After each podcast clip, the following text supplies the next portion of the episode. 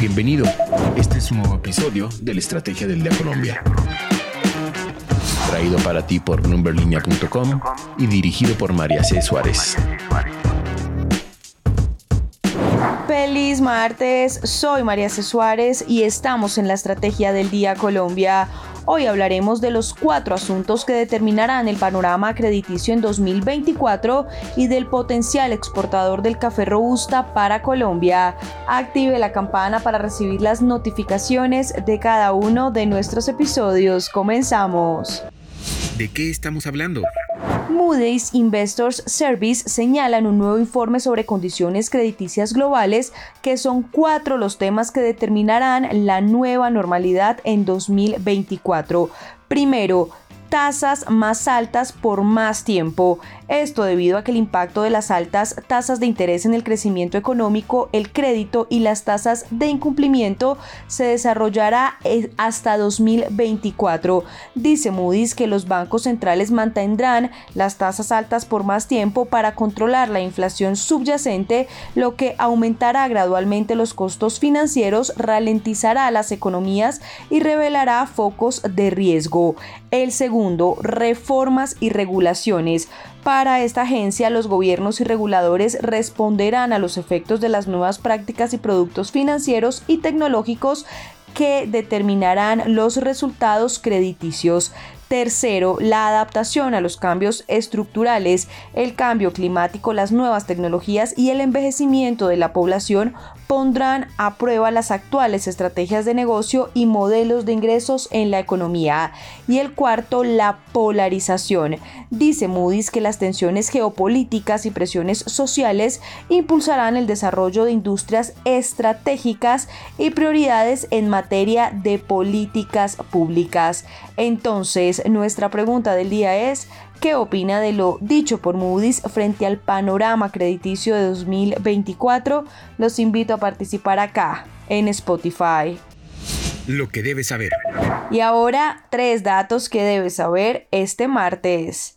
El primero, la tasa representativa del mercado con la que amanece hoy Colombia es 3.975 pesos. El segundo, en la cumbre de la Alianza para la Prosperidad Económica en las Américas, el presidente de Estados Unidos, Joe Biden, destacó la colaboración con instituciones financieras multilaterales como USAID y el Banco Interamericano de Desarrollo para impulsar una plataforma de inversión en soluciones climáticas. Esto incluye iniciativas como canjes de deuda y bonos azules y bonos verdes. Y el tercero, la Sociedad de Activos Especiales informó que entregó en San José Caldas la finca Aso Campeje, que es de 84 hectáreas y que se entregó a 34 familias, pues en este terreno se espera cultivar cítricos, producir pan y también maíz, yuca, entre otros productos campesinos que sirvan para la seguridad alimentaria de los beneficiarios y la economía popular de la zona, todo lo anterior a través de los mercados campesinos. El negocio de la semana.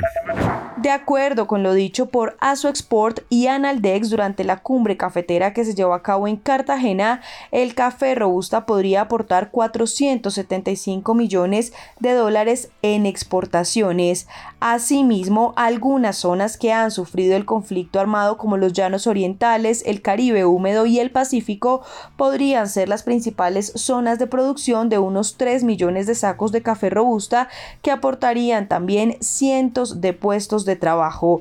Y es que dicen los gremios que las labores que adelanten tanto el sector público como el privado serán claves para que Colombia se posicione en el exterior con esta variedad de café. Y es que recordemos que la variedad de café arábica ha sido la que tradicionalmente se ha reconocido a Colombia en el exterior con sus cafés suaves lavados, pues de este tipo se exportan anualmente cerca de 14 millones de sacos de 60 kilogramos y se podría superar la barrera histórica de los 15 millones de sacos de 60 kilogramos con la variedad robusta.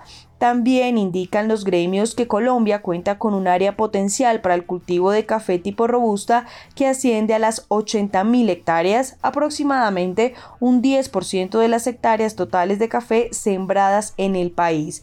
Además que este tipo de cultivo podría beneficiar a alrededor de 32.000 fincas cafeteras en el país, cada una con un tamaño promedio de 2,5 hectáreas. Recuerden seguir este podcast y activar la campana para recibir las notificaciones de cada episodio y así estar al tanto de lo que pasa con la economía y los negocios. Esta fue la Estrategia del Día Colombia. Dirigida por María C. Suárez, producido por Arturo Luna y Daniel Hernández. Que tengas buen día.